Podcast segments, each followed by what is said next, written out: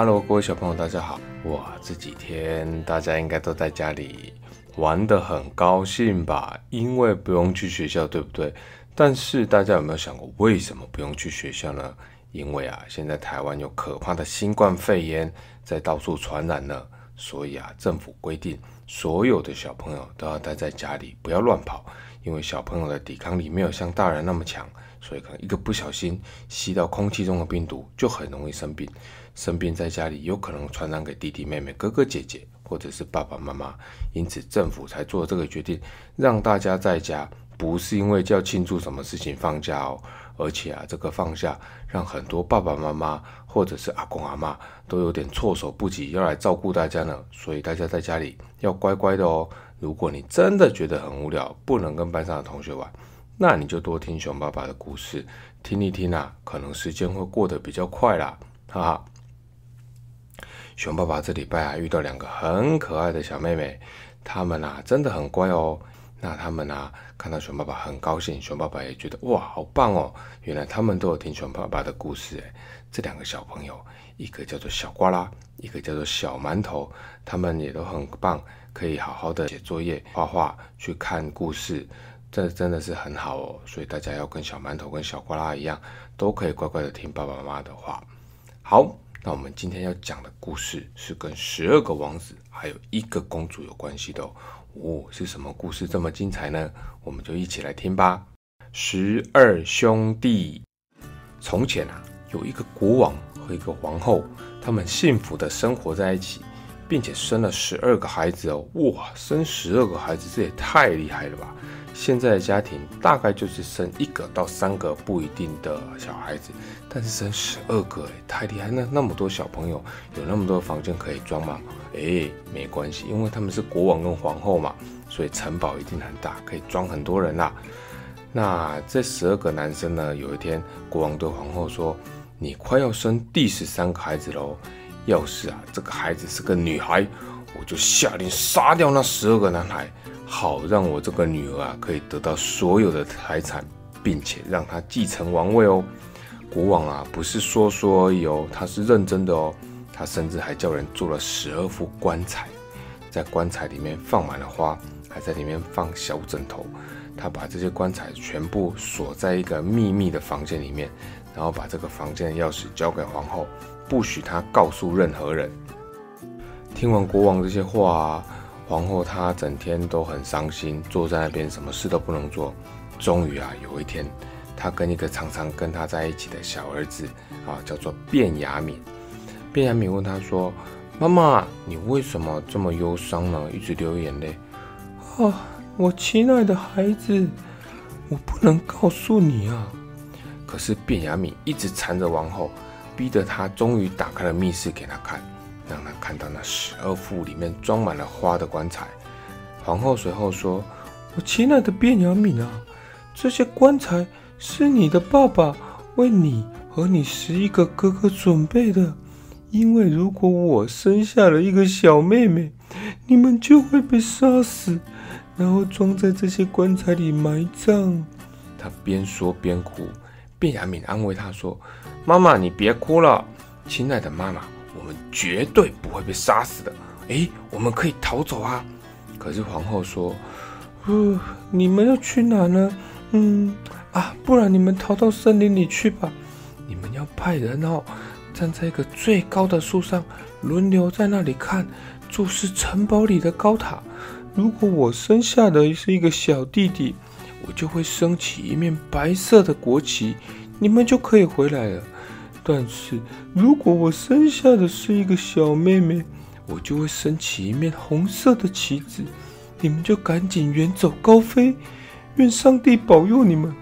我每天晚上都会起来为你们祈祷，祈祷你们在冬天有炉火可以暖身子，祈祷你们在夏天有清凉的天气可以喝水，不要中暑。在接受了母亲的祝福之后啊，十二位王子便来到了森林里。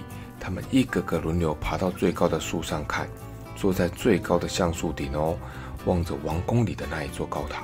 十一天过去了，轮到了卞雅敏站在树的最高的地方。他看到，哎，高塔上升起了一面旗子。可是这个旗子不是白色的，而是血红色的，这意味着他们只有死路一条了。当卞雅敏爬下树告诉哥哥这个坏消息，大家都气坏了。他们说：“难道我们大家要为一个妹妹、为一个女生去死吗？我们发誓要为自己报仇，不管在什么地方，只要看到一个女孩，就一定要杀了她，让她流出红色的血液。”于是啊，他们往森林的深处走去，在森林中最黑暗的地方，发现了一座被人施了魔法的小空屋。哥哥说。嗯，我们就住在这里。卞雅敏，你是我们当中年纪最小的，身体也最虚弱的，所以哦，你平常就是负责待在家里看家。其他几个兄弟，我们出去找吃的东西。随后啊，他们走进树林去射野兔、抓野鹿，还有各式各样的鸟啊、鸽子啊，以及一些果实、香菇、草类之类的带回来吃，然后跟卞雅敏一起在这里生活。他们就这样子在这个小屋里生活了十年哦。可是这十年对他们来说过得很快，并没有感到时间很漫长，因为有十二个兄弟嘛，大家可以轮流说故事，可以一起玩。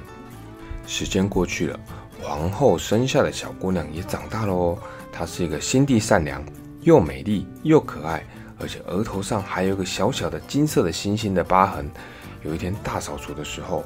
这个小公主看到了洗的衣服里面，嗯，怎么会有十二件男生的内衣呢？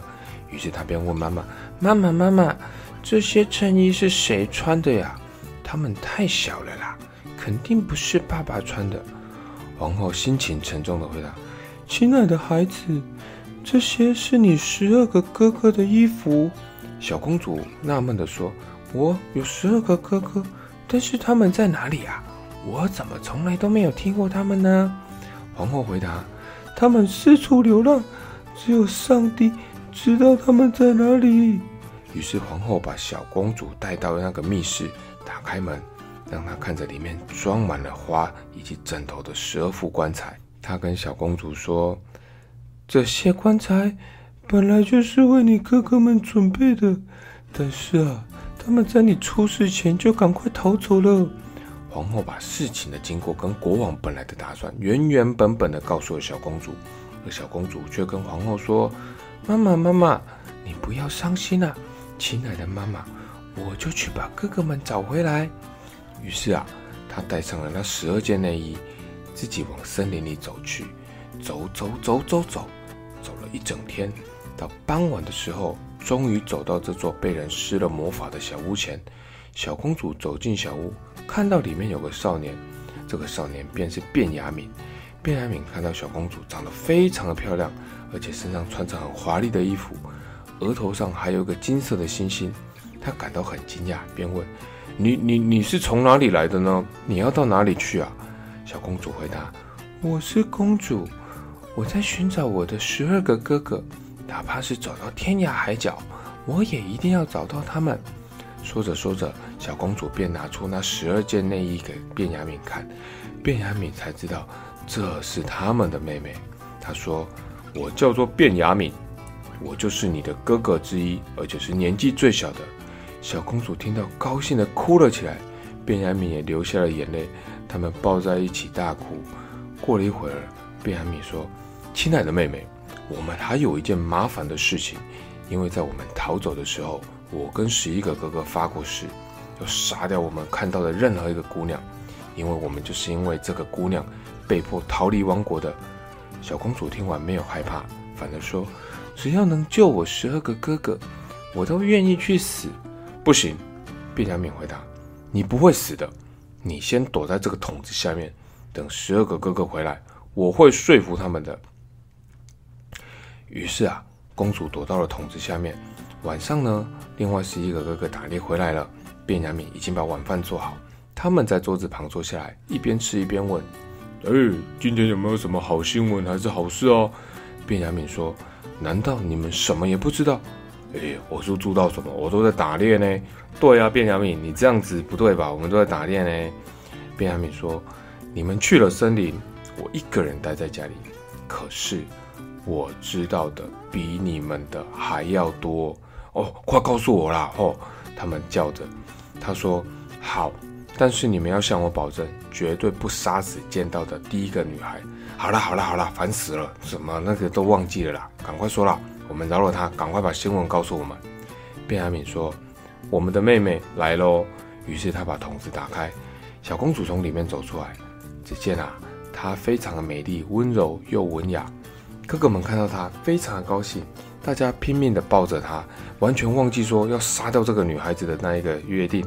而且大家真的是很真心真意的爱着她哦。从此啊，小公主跟哥哥一起待在那个小木屋里面，白天她就跟卞雅敏哥哥待在家里，帮他一起做家事。十一个哥哥同样去森林里打猎，去抓鹿，去抓小鸟，还有再采不同的果实回来吃，让小妹妹跟卞雅敏在家可以烧好火来煮菜，让大家填饱肚子。而有时候呢，小公主会出去捡一些柴火，采一些花草，采一些漂亮的植物回来家里做摆饰。于是他们就这样快快乐乐生活在一起。有一天呢，留在家里的公主。和卞雅敏做了一顿非常丰盛的饭菜，等哥哥回来，一起坐下来，开心的吃吃喝喝。这座被人施了魔法的屋子啊，外面有一座小花园，很特别的地方是那里开着十二朵百合花。小公主这时想说，嗯，今天应该可以庆祝一下，于是就摘下来那十二朵花，准备在吃晚饭的时候送给每一位哥哥。但是就在她摘下那些百合花的同时，十二个哥哥竟然变成了乌鸦。在森林上空飞了过去，屋子和花园也都消失了。荒凉的森林里，现在只剩下了公主一个人。他朝四周看了看，心里很慌张，一直说：“怎么办？怎么办？”只见啊，他身边突然出现了一位老太婆。老太婆说：“呃，我的孩子啊，瞧你都干了些什么事？你为什么不让那些花站在那里呢？那些花就是你的哥哥啊。”他们现在永远都要变成乌鸦了。小公主哭着问：“呵，难难道就没有办法救他们了吗？”呵，没有，这个世界上只剩一个办法了，但是这个办法太难了，你一定不会愿意，而且也做不到的。不，不会，我什么事情都可以做。老太婆这时候说：“因为啊。”你要做七年的哑巴，不能说话，也不能笑。要是你说了一个字，哪怕是离七年只剩一个小时，你的一切努力都会付诸东流。他们会因为你说了一个字而全部死掉，连乌鸦都不能当了。小公主心中想：我知道，我一定能救活我的哥哥们。于是，她就跟老太婆约定好。走到一棵大树旁，爬上去，坐在上面纺纱织布，既不说话也不笑。说的也真巧，一位年轻的国王来森林里打猎，刚好经过了这片树林。国王有一只大狼犬，他跑到公主坐着的大树下，不停地围着大树跳上跳下，对着小公主一直叫，一直叫。国王跟了过来，看见树上坐了这位美丽的公主，一下子就被她的美貌给迷住了。他大声问她愿不愿意做他的妻子，但是啊，小公主千千万万不能说话，只有微微点点头。于是国王便爬到树上，把公主温柔的抱下来，放到他的马背上面，带着她回到皇宫中，举行了结婚典礼。结婚典礼又庄严又热闹，可是这个新娘却一句话都不说，也不笑。国王也不在意，他跟公主幸福的过了好几年的生活。但是啊。国王的母亲是个邪恶的女人，他就开始说新皇后的坏话。他对国王说：“哈，你带回来的这个姑娘是个穷要饭的，谁知道她在搞什么名堂呢？就算她是个哑巴，不会讲话，但总能要笑一笑吧？从来不笑的人，一定心肠很乱。哎呦！”国王起初不相信这些话，可是他妈妈一直跟他讲，一直跟他念。讲了很多很多，又一直猜说这个皇后一定是做了很多坏事，她一定有一些不可告人的秘密。后来啊，国王也渐渐相信了，终于判了皇后死刑。啊，王宫的院子里烧了一大堆的火，皇后将要被这堆火烧死。国王站在楼上的窗口前，泪眼汪汪的看着，因为他心里仍然深深的爱着皇后。就在皇后被紧紧的绑在火刑架上，红红的火开始烧到她的衣服的时候，七年的最后一刻终于过去了。空中传来呼啦呼啦的声音，原来啊，哥哥变成了十二只乌鸦，刚好飞在这上空，准备救他的妹妹。这时，他们完全恢复了他们本来人类的样貌，大家帅气的落了地，然后把所有的士兵打倒，还把火堆推开，扑灭了火焰，把妹妹救下来。大家抱着她，又是一阵痛哭。这时，已经成为皇后的小公主终于能够开口说话了。她把自己当哑巴，从来不笑的原因一五一十的告诉国王。国王知道她清白跟无辜之后，也非常高兴，并原谅了他们。大家就继续幸福的生活在一起，直到变成老公公国王跟老公公皇后。而至于国王那邪恶的母亲呢，就被判了刑，关在监狱，直到老死。十二个哥哥呢，也很快乐的生活在那个王国里，大家一起辅佐国王，让这个王国越来越强大，然后再去接回那一个迟迟等待他们的老妈妈。让他们本来要杀害他们的爸爸，一个人孤零零的在原来的王国里面，谁也得不到。好啦，我们今天的故事就说到这边。小朋友有没有觉得，哇，十二个王子也太勇敢了，也太独立了吧？居然可以自己在森林里面生活那么久哎！而且啊，他们的这个小妹妹、小公主。